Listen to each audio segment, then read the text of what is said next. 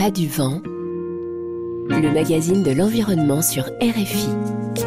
Anne-Cécile Brun. Bonjour, chères auditrices et chers auditeurs, nous vous souhaitons une excellente année 2023.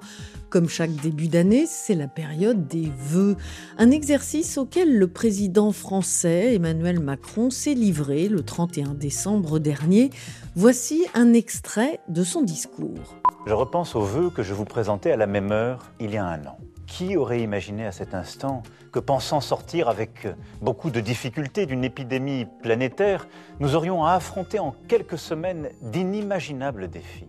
Qui aurait pu prédire? La vague d'inflation ainsi déclenchée ou la crise climatique aux effets spectaculaires encore cet été dans notre pays.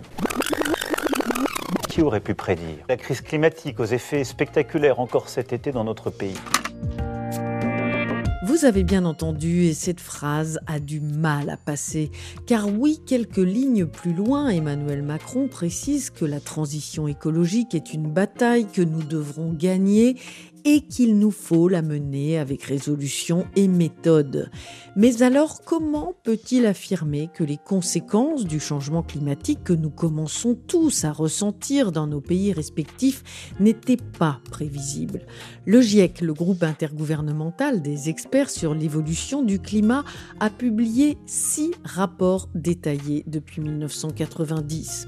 Il y a eu 27 conférences des Nations Unies sur le climat. Le livre le plus vendu en France cette année est une bande dessinée intitulée Le monde sans fin, miracle énergétique et dérive climatique. Lisez-la, Monsieur le Président. Mais comme vous n'en avez peut-être pas le temps, nous vous avons concocté une émission pédagogique avec des scientifiques du GIEC et d'autres vulgarisateurs des enjeux environnementaux. 50 minutes pour que vous et bien d'autres ne puissiez plus dire que vous ne saviez pas. C'est pas du vent. Sur RFI.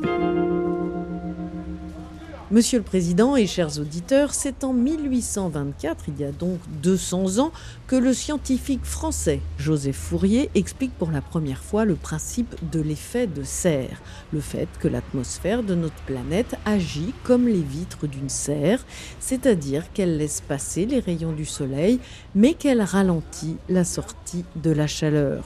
Puis en 1896, le chimiste suédois Svante Arrhenius publie un article dans lequel il alerte sur le fait qu'il est urgent de trouver d'autres sources d'énergie que le charbon afin, je le cite, que la civilisation du monde ne s'effondre pas lorsque les combustibles fossiles seront sur le point d'être épuisés.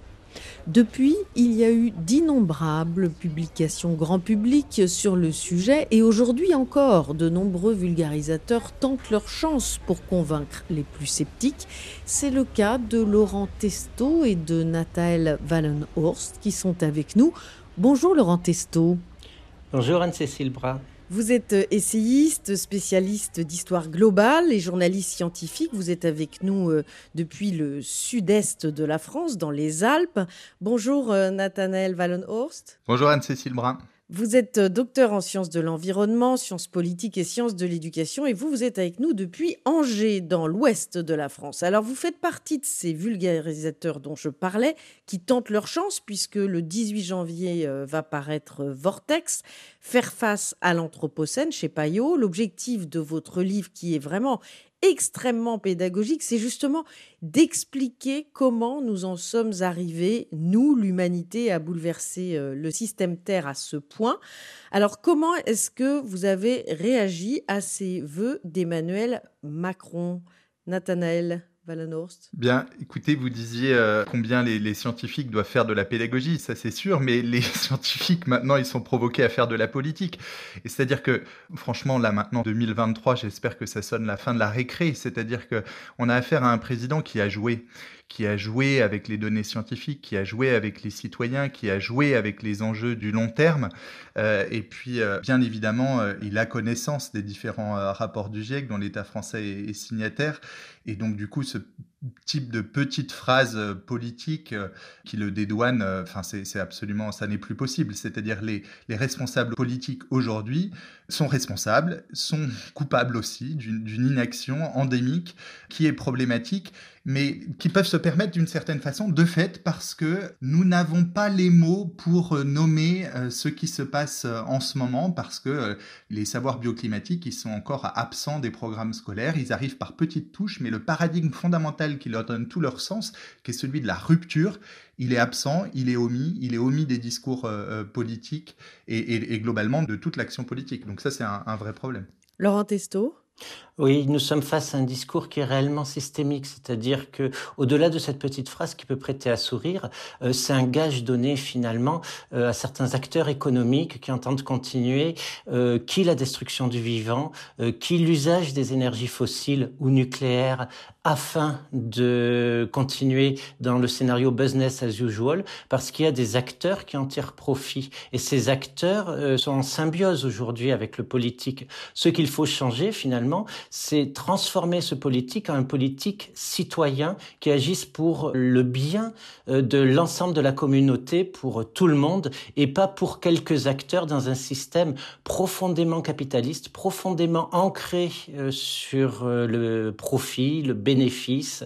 Voilà, quelque part, c'est la vie, le climat avant les chiffres, avant cette euh, visée euh, complètement comptable sur euh, la planète, on voit bien que derrière les petites phrases de Macron, il y a des gages aussi donnés aux fabricants de pesticides, donnés à la surpêche, par exemple, à base de filets dérivants extrêmement meurtriers. C'est tout un système qui est en cause au-delà même du seul réchauffement climatique, parce que tout ceci est lié par énormément de points de tension.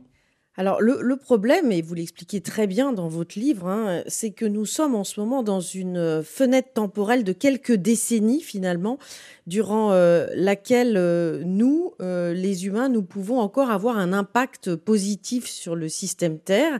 Mais si nous continuons à polluer, à détruire à la vitesse actuelle, des processus biogéophysique très dangereux euh, risque de s'enclencher. Est-ce que vous pouvez nous expliquer cela, euh, Nathanael Wallenhorst? C'est un élément en fait qui est, assez simple à comprendre. Par exemple, une personne comme Greta Thunberg, je trouve qu'elle utilise une image qui est, qui est intéressante. Elle dit mais en fait quand on marche sur un lac gelé, soit le lac il est suffisamment solide et ça tient, soit à un moment donné il n'est pas suffisamment solide et ça tient pas et ça lâche. Et là on voit bien à un moment donné le, passage d'un état à un autre, voilà, d'une solidité à non une faiblesse et puis si, ça lâche, ça lâche complètement. Et donc c'est une, image, bon voilà, qui permet de, peut-être de rentrer dans la compréhension du, fonctionnement du, du système Terre, qui est un système complexe, qui est marqué par un ensemble d'effets de sous-systèmes les uns sur les autres. Aujourd'hui, on bénéficie d'un climat, un climat qui a rendu possible l'émergence des grandes civilisations. Et puis voilà, nos, conditions d'existence, elles sont la résultante de conditions euh, climatiques. Et la transformation euh, du climat, ça peut générer ensuite un ensemble d'effets dominos, c'est-à-dire d'un ensemble de boucles de rétroaction qui, s'enclenchent les unes dans les autres, les unes sur les autres, et puis où les activités humaines n'auront plus la main sur euh, les grands processus qui impacteront le climat dans les décennies à venir, parce que d'autres processus auront pris le, relais, c'est-à-dire euh, la perte euh, des, forêts du bassin amazonien, euh, les calottes glaciaires arctiques et antarctiques, etc. Et puis à ce moment-là, ce qui impactera fondamentalement le, climat, bah, ce sera plus nos, nos 4x4, mais ce sera la poursuite de la fonte du pergélisol, les grands incendies, etc. Laurent Testo, quels exemples vous pourriez donner de ce qu'on appelle euh, les points de bascule, hein, si on parle de cela, ou de, de limites planétaires franchies? Alors, euh, il y en a plusieurs que l'on devine, mais en fait, de facto, ils sont assez mal documentés parce que tant qu'on les a pas passés, euh, on n'en saura rien. Alors, euh, des paléoclimatologues peuvent très bien parler de ce qui a pu se passer dans le passé, mais d'abord, on n'a pas énormément d'éléments, et ensuite, ça ne s'est pas passé de la même façon que ce qui est arrivé là. Ce qui nous arrive est une entrée dans l'inconnu. C'est lourd de danger. Il y a énormément de publications, par exemple, euh, sur la fonte possible d'un glacier euh, gigantesque, le glacier Thwaites euh, en Antarctique, mais les, des climatologues peuvent en parler beaucoup mieux que moi, qui pourrait générer une forte montée des eaux si jamais il fondait, parce qu'il retient en fait la débâcle d'une partie des glaces de l'Antarctique, au point qu'on l'a surnommé dans les publics scientifiques le glacier de l'apocalypse. Voilà, il s'agit d'alerter effectivement sur ces risques-là c'est extrêmement anxiogène de travailler cette littérature parce qu'on ne sait pas où on va. L'idéal aurait été quand même de prévenir ces risques parce qu'ils commencent à se manifester. Nous commençons à voir la possibilité de la fonte du permafrost, de la destruction euh, d'une grande partie des forêts tropicales ou de l'essentiel des forêts tropicales, et avec des conséquences en cascade qu'on ne fait que deviner ça implique euh, une mobilisation internationale extrêmement forte et euh, d'impliquer euh, non seulement les sociétés civiles pour faire pression sur les politiques, pour que ceux-ci édictent des règles afin de contraindre les firmes à agir dans un sens qui soit celui des intérêts de l'humanité dans son ensemble. Et il y a effectivement urgence. On peut même dire qu'il est trop tard depuis longtemps. Hein, euh, dire que l'on n'était pas conscient des effets du réchauffement climatique. Il y a un rapport en 1979 commandé par le gouvernement américain qui est le rapport Charney que peu de gens citent, mais qui était déjà très congruent avec les données actuelles du GIEC. On n'a pas énormément avancé depuis 50 ans. Euh, je trouve ça désespérant et euh, il faut vraiment mobiliser autour de cette question. Alors vous le faites euh, à travers votre livre, un livre très stimulant hein, et ludique aussi. Il y a un ton. Vous, mettez beaucoup d'humour. Hein. L'humour est sans doute une arme contre la dimension anxiogène. Est-ce que vous avez l'intention d'envoyer votre livre à Emmanuel Macron, Laurent Testo bah, ça serait une bonne idée. Nous allons répercuter l'idée auprès de l'éditeur. On attendra un retour, ceci dit, parce que il peut empiler beaucoup de livres sur son bureau sans en tirer les conséquences qui s'imposent. Nathanaël Valonos? Bah, En tout cas, on peut espérer qu'il se penche sur le bouquin. C'est-à-dire, on a mis beaucoup d'efforts de pédagogie et notamment, on a fait parler un petit poulet, le poulet Fermi, voilà, qui est venu d'une autre galaxie pour, euh, pour parler du système Terre d'une part et puis surtout aussi parler du fonctionnement des sociétés humaines en, en essayant d'identifier la composante vraiment, mais vraiment absurde, quoi. C'est-à-dire, nous savons que demain n'est pas dans le prolongement d'aujourd'hui, nous le savons scientifiquement, voilà, mais euh, l'ensemble de nos responsables politiques, euh, appuyés bien sûr par euh, de grands industriels, font comme si demain était dans le prolongement d'aujourd'hui.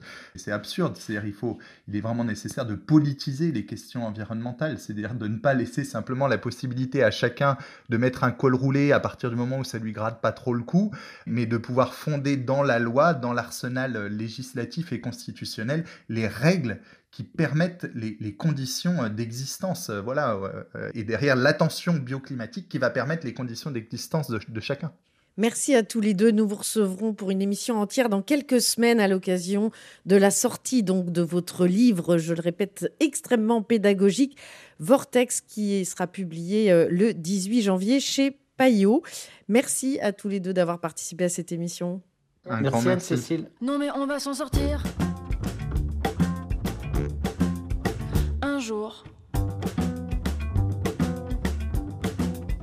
Les chefs d'État, ils vont enfin se réveiller, ils vont reprendre leurs droits et ils vont foutre en cabane les banquiers et tous les traders, les Monsanto et les bailleurs, les vendeurs de petites sœurs. Non mais on va s'en sortir, je te puissants vont arrêter de nous aliéner, les médias de nous abrutir, la pague de nous empoisonner les riches, au lieu de s'offrir des yachts et d'acheter de la coque aux arabes qui sont dans leur cité pourrie, ils vont donner leur pognon aux SDF, aux orphelinats, aux hôpitaux et aux écoles. On sera dans une nouvelle ère, sans aucune chasse essentielle, sans destruction de notre terre. Bordel, mais on va s'en sortir.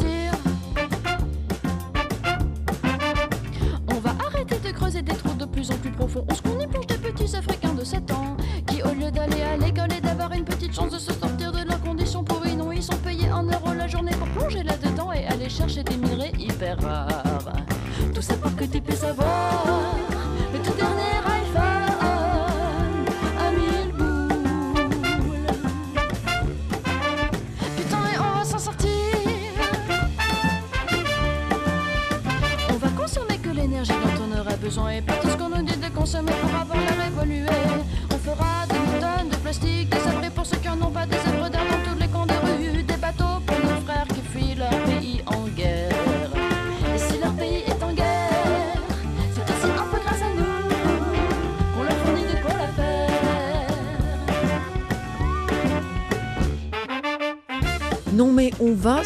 Sortir. L'optimisme d'Hélène Piris dans C'est pas du vent sur RFI. Un optimisme dont nous avons bien besoin quand nous entendons le président français Emmanuel Macron s'interroger lors de ses vœux sur qui aurait pu prédire la crise climatique aux effets spectaculaires eh bien, vous auriez dû venir, Monsieur le Président, le 13 décembre dernier à l'Hôtel de l'Industrie dans le centre de Paris. Vous auriez assisté comme moi à une passionnante journée scientifique pour comprendre et s'approprier les messages clés du sixième rapport du GIEC. J'y ai rencontré la climatologue Valérie Masson-Delmotte à laquelle j'ai demandé si elle constatait justement un décalage entre l'immense travail scientifique produit et l'appropriation des messages clés par la société. Voici sa réponse. La conclusion scientifique est très claire. L'intégralité du réchauffement observé, à l'échelle planétaire, mais aussi en France, hein, est une conséquence des activités humaines. Et ce, fait-là, euh, qui est un fait établi, reste encore très mal compris. Euh, j'avais posé la question euh, il y a quelques années à des élus, des chefs d'entreprise, dans différents contextes, à votre avis, euh, quelle est la part de l'influence humaine sur le climat? J'avais des réponses très étonnantes euh, de personnes qui pensaient être bien informées. C'est un exemple hein, parmi d'autres, mais ça pose la question de comment on arrive à faire en sorte qu'il y ait une appropriation de euh, cet état des lieux scientifiques, donc sur les caractéristiques d'un climat qui change, les impacts qui sont déjà là, pour arriver à être lucide sur ce qui se produit dans chaque région, et puis après, les futurs possibles et les leviers d'action pour anticiper, s'adapter à un climat qui change, ou euh, éviter des émissions de gaz à effet de serre tout en vivant euh, tout à fait décemment. Et donc, l'enjeu, c'est faire monter la littératie climatique, c'est-à-dire comprendre les causes, les conséquences et les leviers d'action, de sorte à ce que finalement ce, cet état des lieux scientifique, qui est un travail massif hein, de la communauté scientifique pour le fournir de manière rigoureuse et claire, ce soit aussi un vecteur d'émancipation, c'est-à-dire que les gens s'approprient ces connaissances à différents, bien sûr, différentes échelles, et euh, en font une force euh, pour ne pas subir les conséquences d'un climat qui se réchauffe, mais pour en être acteur pour porter les transformations qui permettront d'être plus résilients et euh, limiter le réchauffement. on peut le faire en quelques dizaines d'années. Alors comment on fait ça justement? Parce que vous ne ménagez pas votre énergie pour communiquer sur ce rapport. On vous voit dans les médias, vous êtes même allé euh, former le gouvernement euh, pendant une demi-heure. Hein. Vous avez eu juste une demi-heure, ça semble dingue pour un rapport euh, aussi colossal, mais on va dire que c'est déjà ça. comment est-ce qu'on fait pour informer le mieux possible et le plus justement possible sur des sujets complexes mais essentiels pour tous? Alors il y a ce que nous on peut faire au titre des scientifiques hein, qui contribuent au rapport du GIEC. Donc par exemple mettre à disposition nos données dans un atlas interactif disponible pour ceux qui aiment bien jouer dans des données, les visualiser, euh, les utiliser par exemple en cours. Euh, on a des fiches de synthèse de deux pages par région, par secteur d'activité, comme ça très vite on a euh, les points essentiels, puis après on peut aller creuser à partir des liens qui sont directement fournis. On a fait un résumé pour tous en langage clair, donc accessible, typiquement pour quelqu'un à partir du lycée, hein, pour le très grand public, qui exprime en français et dans d'autres langues, de manière très claire les points clés, mais sans le jargon scientifique qu'on utilise quand on essaie d'être extrêmement précis. Euh, après, donc, il y a besoin de nombreux médiateurs. Les journalistes, bien sûr, leur formation pèse. Euh, le fait que dans le cadre, euh, par exemple, des mandats d'élus, il y ait l'occasion de se former sur ces enjeux pour que les élus puissent jouer leur rôle et, comment dire, préparer l'avenir finalement en agissant maintenant. Il y a aussi tout l'enjeu de la formation continue et puis enfin la formation initiale. Par exemple, l'Office pour l'éducation au climat a fait des ressources formidables à partir des rapports du GIEC, du matériel pédagogique qui peut être enseigné, euh, utilisé par les enseignants euh, dans le, cadre des programmes scolaires. Voilà, donc il y a un ensemble d'actions euh, qui sont là, où ce ne sont pas les scientifiques qui rédigent les rapports, mais d'autres acteurs de la société, notamment les spécialistes de la transmission de l'information scientifique, que j'appelle des médiateurs en fait, hein, qui eux savent se mettre à la place des différentes audiences euh, pour faire en sorte qu'ils puissent se l'approprier, euh, de sorte à ce que euh, cela puisse être efficace et utile. L'une des questions que l'on nous pose souvent dans cette émission, c'est une fois qu'on a compris, comment on fait pour agir Et alors là, c'est très clair dans les rapports du GIEC, ça passe d'abord par une impulsion politique. Et on a l'impression que nos décideurs politiques sont pas toujours les plus cultivés sur ce sujet. oui, euh, donc bien sûr, euh, les décideurs politiques, ils sont à l'image de la société finalement. Si euh, ce ne sont pas des thématiques que les gens s'approprient et sur lesquelles ils interpellent des candidats à une élection ou des personnes qui ont des responsabilités politiques, ça passe sous les radars. Donc c'est une interaction en fait entre l'ensemble de la société et les décideurs politiques. Et donc euh, c'est aussi euh, un aspect sur lequel l'ensemble de la société civile peut s'appuyer aussi euh, pour mettre l'accent et changer les rapports de force en fait, hein, par rapport parfois à de l'indifférence, de l'inertie ou même du cynisme. Et du courage politique aussi. Oui, bien sûr. Et puis, donc, ce qu'on appelle, nous, une forme de gouvernance inclusive. C'est-à-dire, les solutions, elles ne peuvent pas être portées hors sol. Il y a besoin, en fait, par exemple, d'anticiper les reconversions d'emplois, donc d'avoir des politiques d'emploi au service de ces transitions, de ces transformations. C'est l'angle de transition juste. Si on veut euh, anticiper pour s'adapter à un climat qui se réchauffe, bien sûr, il n'y a pas une recette qui fonctionne partout, c'est propre à chaque contexte. Et avoir ne serait-ce qu'une grille d'analyse pour voir si une réponse qu'on veut apporter dans l'immédiat, elle a des effets indésirables, immédiats, par exemple pour des écosystèmes ou des personnes plus fragiles, ou bien si euh, elle va verrouiller des pratiques qui elles-mêmes vont être plus vulnérables à mesure que le climat se réchauffe. Donc cette capacité à discerner ce qui est une adaptation efficace d'une maladaptation, cela demande une formation pour pouvoir euh, gouverner dans les meilleures conditions en étant éclairé, informé. Et donc euh, il y a aussi en fait euh, des ressources assez formidables qui ont été développées, notamment parce que la COP 27 avait lieu en Afrique. Et donc il y a eu toute une initiative d'organisations scientifiques en Afrique qui ont extrait les points clés des rapports du GIEC, à la fois sur les enjeux de comprendre les changements climatiques en cours et à venir, mais aussi les leviers d'action qui existent pour euh, voilà, assurer un développement euh, social, euh, permettre aux personnes de mieux vivre, tout en intégrant ces transformations maintenant, en fait, dans la vision de ce qu'est un développement résilient face au climat et qui permet d'éviter d'émettre des gaz à effet de serre. Donc ces fiches de synthèse, elles sont aussi disponibles comme une ressource spécifique, notamment parce que la COP27 a donné la parole aux pays africains euh, pour euh, qui, euh, aussi faire émerger cette transformation de la vision de développement en Afrique. Ça, c'est quelque chose dont on a vraiment besoin, c'est de la vision, de la prospective pour encourager voilà, des prises de décision dans la bonne direction dès maintenant. Oui, et puis donc il y a les scientifiques dans le rôle de produire des connaissances, de les partager, avec la rigueur qui est nécessaire. Et puis après, euh, il y a un engagement qui peut aussi prendre différentes formes pour les scientifiques. Donc par exemple, accompagner des collectivités dans des conseils scientifiques, des groupes régionaux d'experts climat. Euh, il y a aussi tout cet enjeu euh, à tisser des ponts entre la communauté scientifique et les acteurs dans les villes, dans les entreprises. Il y a des connaissances précises, bien informées, locales, qui sont aussi en fait des ressources extrêmement précieuses pour faire émerger des visions partagées, des actions qui peuvent être menées. Et c'est ce que j'entendais tout à l'heure quand je parlais de gouvernance inclusive, c'est aussi avoir euh, ces espaces d'échange euh, pour que les scientifiques, dans leur rôle, fournissent des informations qui peuvent éclairer la prise de décision et ensuite, dans la prise de décision, s'appuyer sur toutes les formes de connaissances euh, de sorte à construire des, des stratégies d'action qui soient les plus intelligentes en fait et les plus efficaces pour chaque contexte.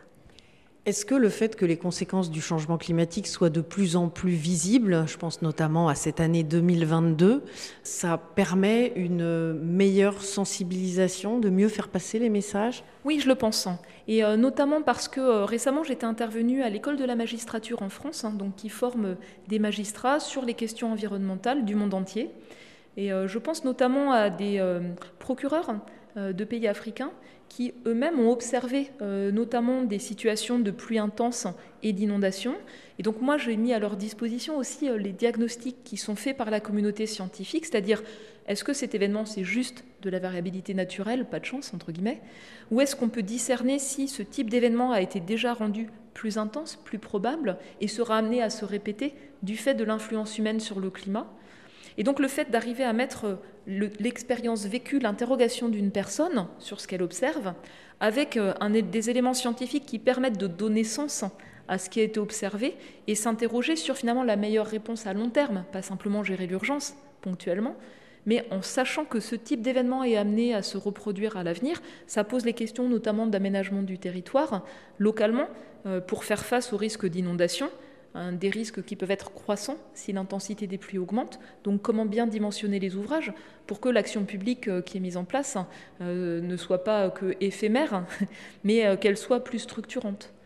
Et puis avec bien sûr l'autre volet qui est un point important, hein, qui est cette dimension de justice climatique qui est très présente, au sens où tout le monde n'a pas le même poids historique ou actuel sur les émissions de gaz à effet de serre, les mêmes capacités à agir.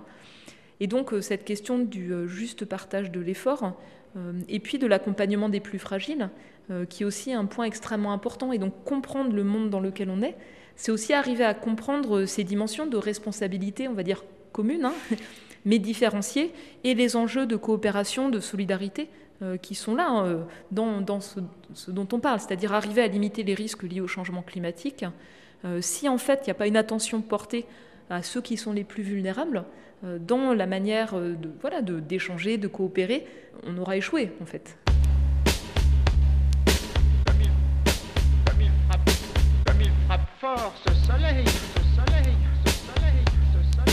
Des questions, des témoignages, des idées Écrivez-nous à c'est pas du vent rfi.fr.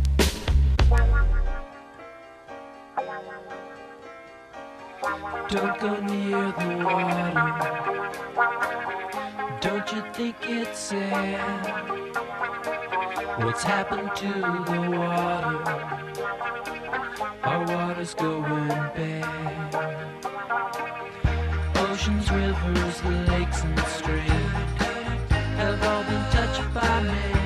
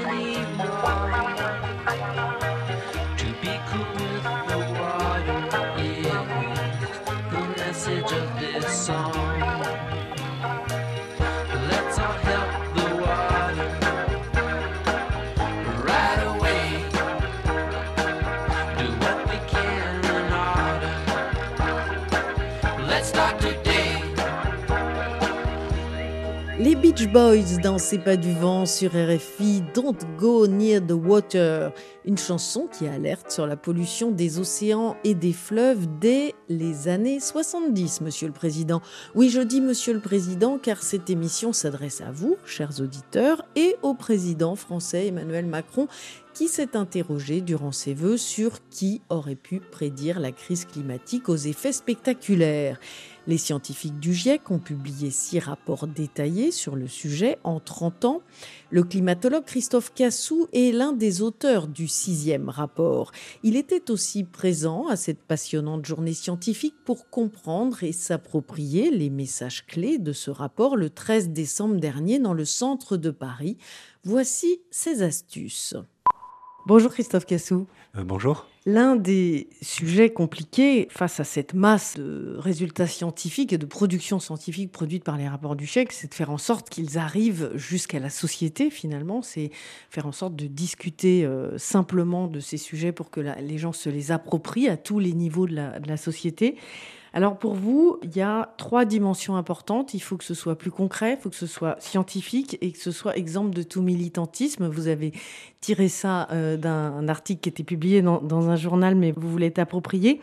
Alors cette question de la confiance, comment est-ce qu'on fait pour euh, faire en sorte que les gens ne disent pas c'est une opinion, par exemple, ce qui est exprimé dans le GIEC alors, les, enjeux de traduction en fait, des, conclusions des rapports du GIEC sont, sont, absolument essentiels pour les rendre utiles utile à la société et puis comme aide à la décision euh, dans cette transformation sociétale que l'on est en train de vivre.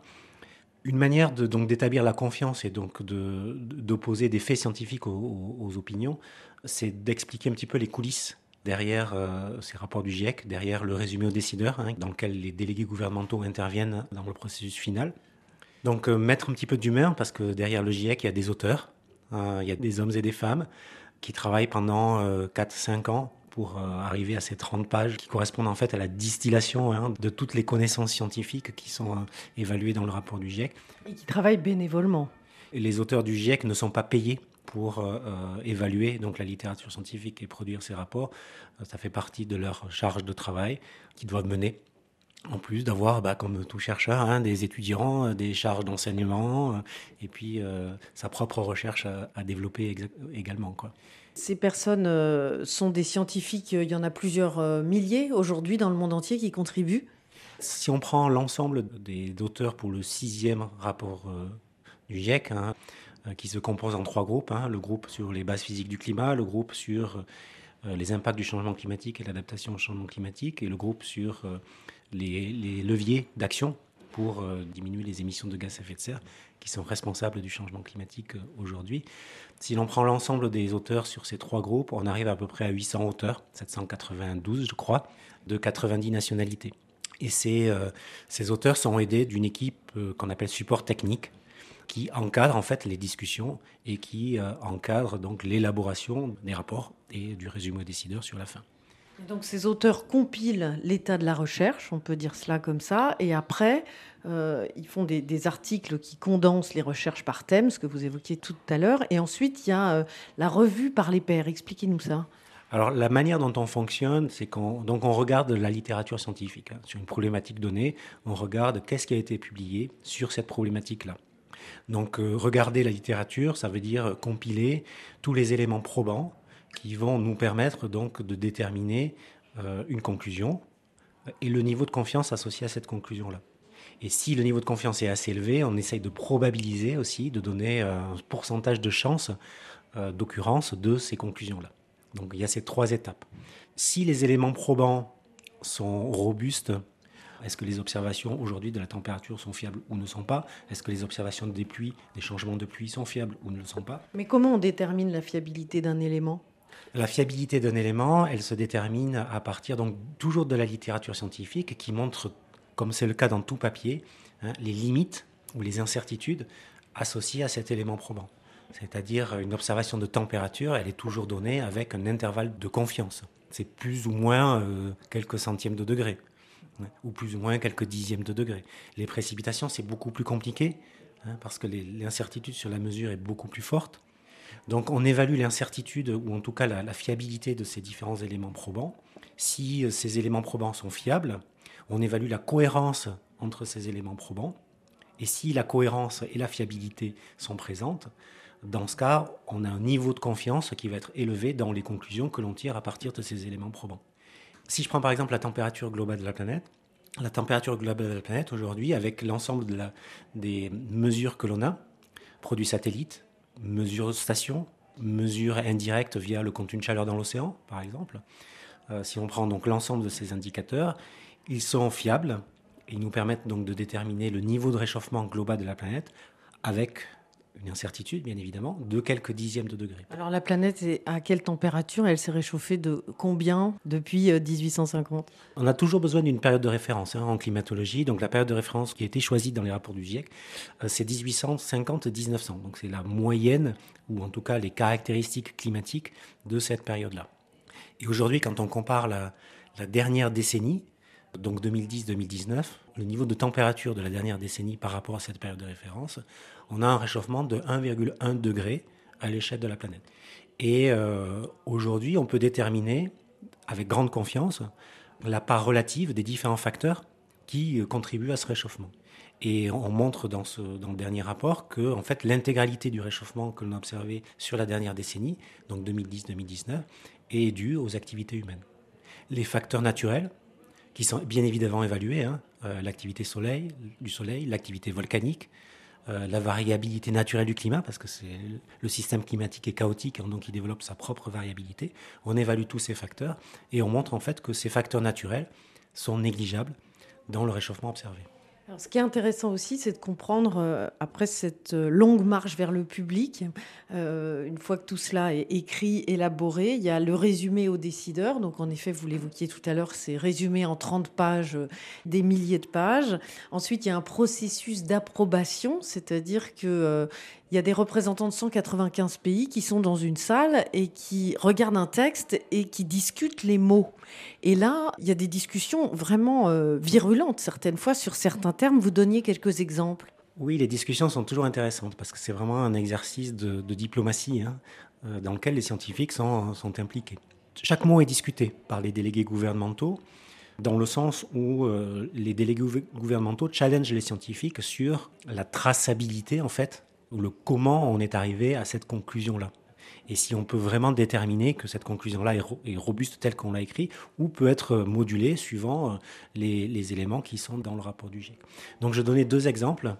Le premier exemple portait sur euh, un mot qui a été utilisé, euh, un mot qui est introduit dans le, dans le résumé au décideur, dans sa version finale, donc après approbation, qui est le mot sans équivoque.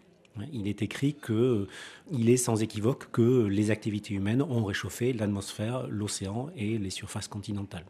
Et ce mot sans équivoque, il a été euh, introduit lors de la séance d'approbation sur la base de donc des différentes conclusions qu'il y a dans, le rapport et qui les conclusions étaient telles que euh, on pouvait arriver à ce niveau de certitude sur cette conclusion là. Alors là, depuis euh, quelque temps, on sent de plus en plus les conséquences du changement climatique. Est-ce que euh, cette année 2022 est particulièrement influencée par le changement climatique? Alors cette année 2022, en fait, elle est vraiment emblématique du changement climatique hein, sur, la, France et sur, ou sur l'Europe de l'Ouest, on va dire. Pourquoi? Parce que dans le rapport du GIEC, on a vraiment évalué les, risques clés euh, pour l'Europe dans un climat qui change. Et ces risques clés sont de quatre natures. Donc des risques liés aux extrêmes chauds, des risques liés à un effondrement des rendements agricoles, des risques liés aux pénuries d'eau et des risques d'inondation. Inondation à caractère multiple, euh, inondation due à des pluies diluviennes pendant des orages par exemple, ou euh, inondation aussi plutôt saisonnières, hein, qui correspondent à une accumulation en fait de, précipitations comme des, moussons plus fortes dans certaines régions. Donc en France, on a vraiment vu ces, les quatre risques clés, on a coché toutes les cases et euh, on montre que en fait cet été 2022 est vraiment emblématique du, climat futur et d'un climat futur qui n'est pas le climat de 2100, hein, qui est le climat de 2050 environ, si les politiques publiques euh, sur la table se continuent. Hein, si on n'est pas plus ambitieux en fait que, que, ce qu'il y a sur la table aujourd'hui, ce qu'il y a eu sur la table dans les négociations à la COP 26 de Glasgow et puis confirmé à la COP 27, dans ce cas, on arrive vers un réchauffement sur la France autour de 2050 qui fait que cet été 2022, ça sera l'été quasi normal. Donc l'année 2022, c'est une année et peut être considérée comme une année emblématique au niveau de la France, mais aussi au niveau mondial, hein, dans la mesure où euh, des inondations meurtrières ont été enregistrées dans plusieurs endroits de la planète on se souvient du Pakistan, également en Afrique, et qui contraste avec aussi des zones très sèches. Donc euh, cette année 2022, elle est emblématique d'un cycle de l'eau qui s'intensifie. Un cycle de l'eau qui s'intensifie, ça veut dire des périodes de sécheresse plus intenses et plus longues dans certaines régions, euh, des pluies diluviennes plus fortes et plus récurrentes dans d'autres régions, euh, qui fait qu'au final, peut-être que les changements de précipitation moyens sont faibles, mais ils sont répartis différemment de par cette intensification du cycle de l'eau. Souvent, euh, vous, l'évoquiez dans, cette conférence, euh, les scientifiques du GIEC sont qualifiés de militants. C'est difficile d'affirmer que vous n'êtes pas des militants, mais juste des scientifiques qui euh, démontraient la vérité à travers des études et de la recherche oui, il y, a, un discours aujourd'hui ambiant qui consiste à, qui est valable pour les journalistes et pour les scientifiques d'ailleurs, où un journaliste qui traite d'enjeux environnementaux euh, peut être qualifié par ses collègues ou par certaines rédactions comme des journalistes militants, alors que ces enjeux euh, climat et biodiversité hein, sont des enjeux de survie planétaire, de vivre ensemble, des enjeux de société, donc très transversaux et qui ne correspondent pas du tout en fait à des, opinions politiques en tant que telles. Le fait scientifique n'est pas une opinion politique. Il faut vraiment le préciser à chaque fois. Et pour les scientifiques aujourd'hui, il y a cette, tendance et cette confusion qui consiste à, penser que de rappeler les conclusions du GIEC, et donc le cadre non négociable de la physique dans lequel on doit s'inscrire pour limiter le réchauffement climatique, peut être considéré comme du militantisme. ou de rappeler le fait que les, euh, politiques publiques qui sont mises en place sont incompatibles avec le, le cadre géophysique qui généralement en plus, comme en France, est inscrit dans la loi, euh, peut être considéré comme du militantisme. En fait, ce n'est pas du tout le cas. On rappelle les faits scientifiques, euh, le scientifique il informe, et ensuite le citoyen et le politique décident. Les casquettes doivent être très claires. Le, le scientifique n'est pas militant de par sa profession. Il peut être militant en tant que citoyen. Vous, vous intervenez beaucoup sur Twitter, par exemple. Oui, j'interviens sur Twitter, mais je, je n'ai j'ai pas forcément un discours militant non plus. Vous recadrez scientifiquement justement ce qui est publié. Voilà, je recadre scientifiquement ce qui est publié. Je, je tacle quelquefois euh, les, les, politiques, les politiques publiques quand elles ne sont pas à la hauteur des enjeux que euh, les gouvernements ou les délégués gouvernementaux ont eux-mêmes signés et sur des enjeux sur lesquels ils se sont engagés à mener des politiques publiques pour euh, limiter les risques. Parce que c'est ça au final qui est important. Ce sont les risques. Les degrés de réchauffement, c'est pas très euh, palpable. Par contre, les risques qui sont associés à ces degrés de réchauffement, ça nous, touche, ça touche tous les citoyens dans nos chairs, dans, dans qui nous sommes. Quoi. There is no planet B. C'est pas du vent. There is no planet blah. Le magazine de l'environnement sur RFI. Bla bla bla, bla bla bla. Des questions, des témoignages, des idées, écrivez-nous à c'est pas du vent rfi.fr. Net zero by 2050, bla bla bla, net zero, bla bla bla, climate neutral, bla bla bla. Pour s'informer sur les causes et les conséquences du changement climatique, les rapports du GIEC sont incontournables. Mais en parallèle, je vous invite, Monsieur le Président et chers auditeurs, à vous plonger dans la fiction climatique, une branche de la science-fiction qui a émergé dans les années 60. Bonjour Thomas Bronek. Bonjour Anne-Cécile. Vous êtes journaliste, auteur de documentaires pour la télévision et de romans sur les coulisses du monde politique. Vous êtes avec nous depuis Rennes. Alors votre dernier roman Collapsus, euh, publié dans la collection Série Noire chez Gallimard, se déroule dans un futur euh, plus ou moins proche, écrivez-vous. Pierre Savidan est devenu euh, presque par accident dans votre roman Président de la République. Alors je vous propose tout d'abord de lire un extrait euh, d'un de ces discours que vous avez donc euh, écrit. Je lis cet extrait. Vous le savez, le climat se réchauffe et vous en connaissez aussi les conséquences, la montée des eaux, les canicules, les catastrophes naturelles. Notre pays paie déjà un lourd tribut. Un principe me guide pour définir mes actions et celles de mon gouvernement. Il nous guide depuis le début du quinquennat. C'est la lucidité. La lucidité consiste à regarder la réalité bien en face et à ne pas la nier. La lucidité consiste à accepter l'idée que le pire est possible parce que celles et ceux qui savent nous alertent depuis des années. La lucidité consiste aussi à avoir confiance en nous parce que nous avons encore toutes les armes pour éviter la catastrophe. Alors je vais m'arrêter là, mais j'ai envie de vous dire, ce discours euh, prononcé donc par votre président fictif euh, fait rêver aujourd'hui. Oui, ce qui fait un peu moins rêver, c'est peut-être euh, la suite, mais en tout cas, ce discours, c'est le discours donc qui intervient à peu près au, au, milieu du roman, sans dévoiler. C'est le moment où le président veut accélérer l'action de son pays pour lutter contre le réchauffement climatique.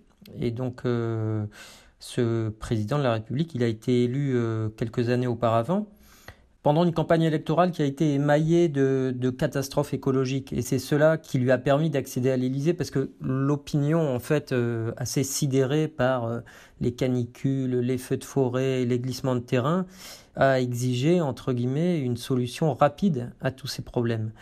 Et euh, c'est un petit peu le, le travers de l'écologie aujourd'hui, c'est que on sait qu'il y a urgence à agir, mais c'est pas tous les jours, tous les jours devant nous. Les catastrophes euh, sont le plus souvent lointaines.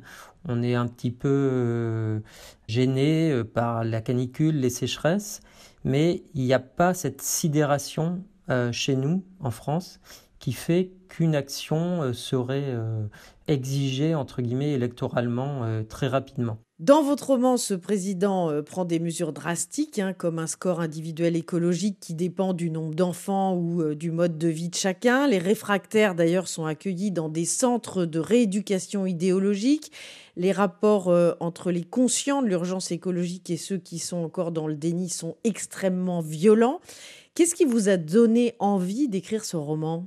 Est-ce que c'est justement le fait que la fiction climatique qui se développe depuis les années 60 est, une réponse au, déni actuel des sceptiques les plus irréductibles?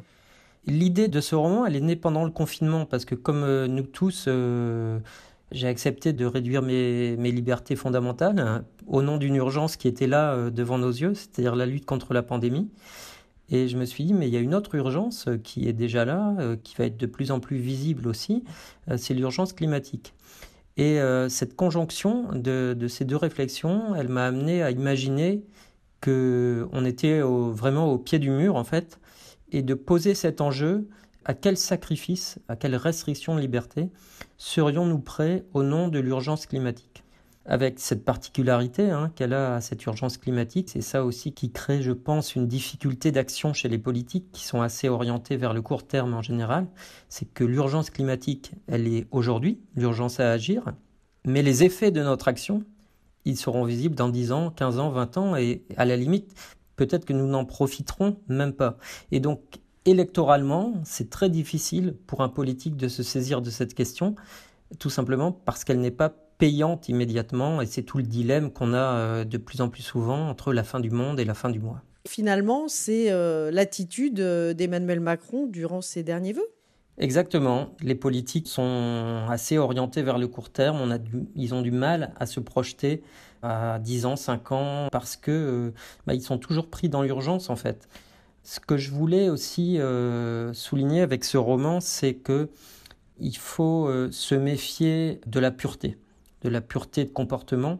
Et c'est souvent des arguments qui sont employés par euh, les adversaires, entre guillemets, de la lutte contre le réchauffement climatique en disant, voyez, euh, tel ou tel activiste, euh, son comportement, il a pris l'avion la dernière fois, et puis en plus, il mange de la viande trois fois par semaine, etc.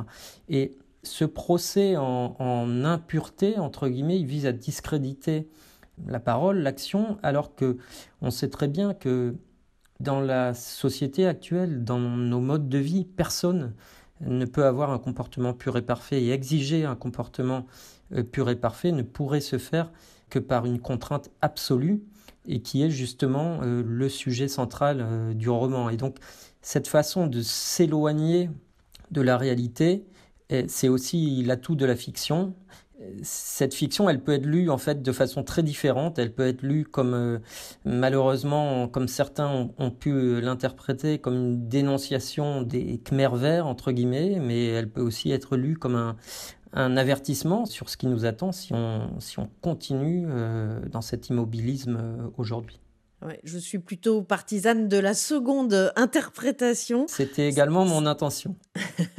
Merci en tout cas Thomas Brenek euh, d'avoir écrit ce livre et d'avoir participé à cette émission. Votre livre s'appelle Collapsus et il est publié dans la collection Série Noire chez Gallimard. Merci à vous.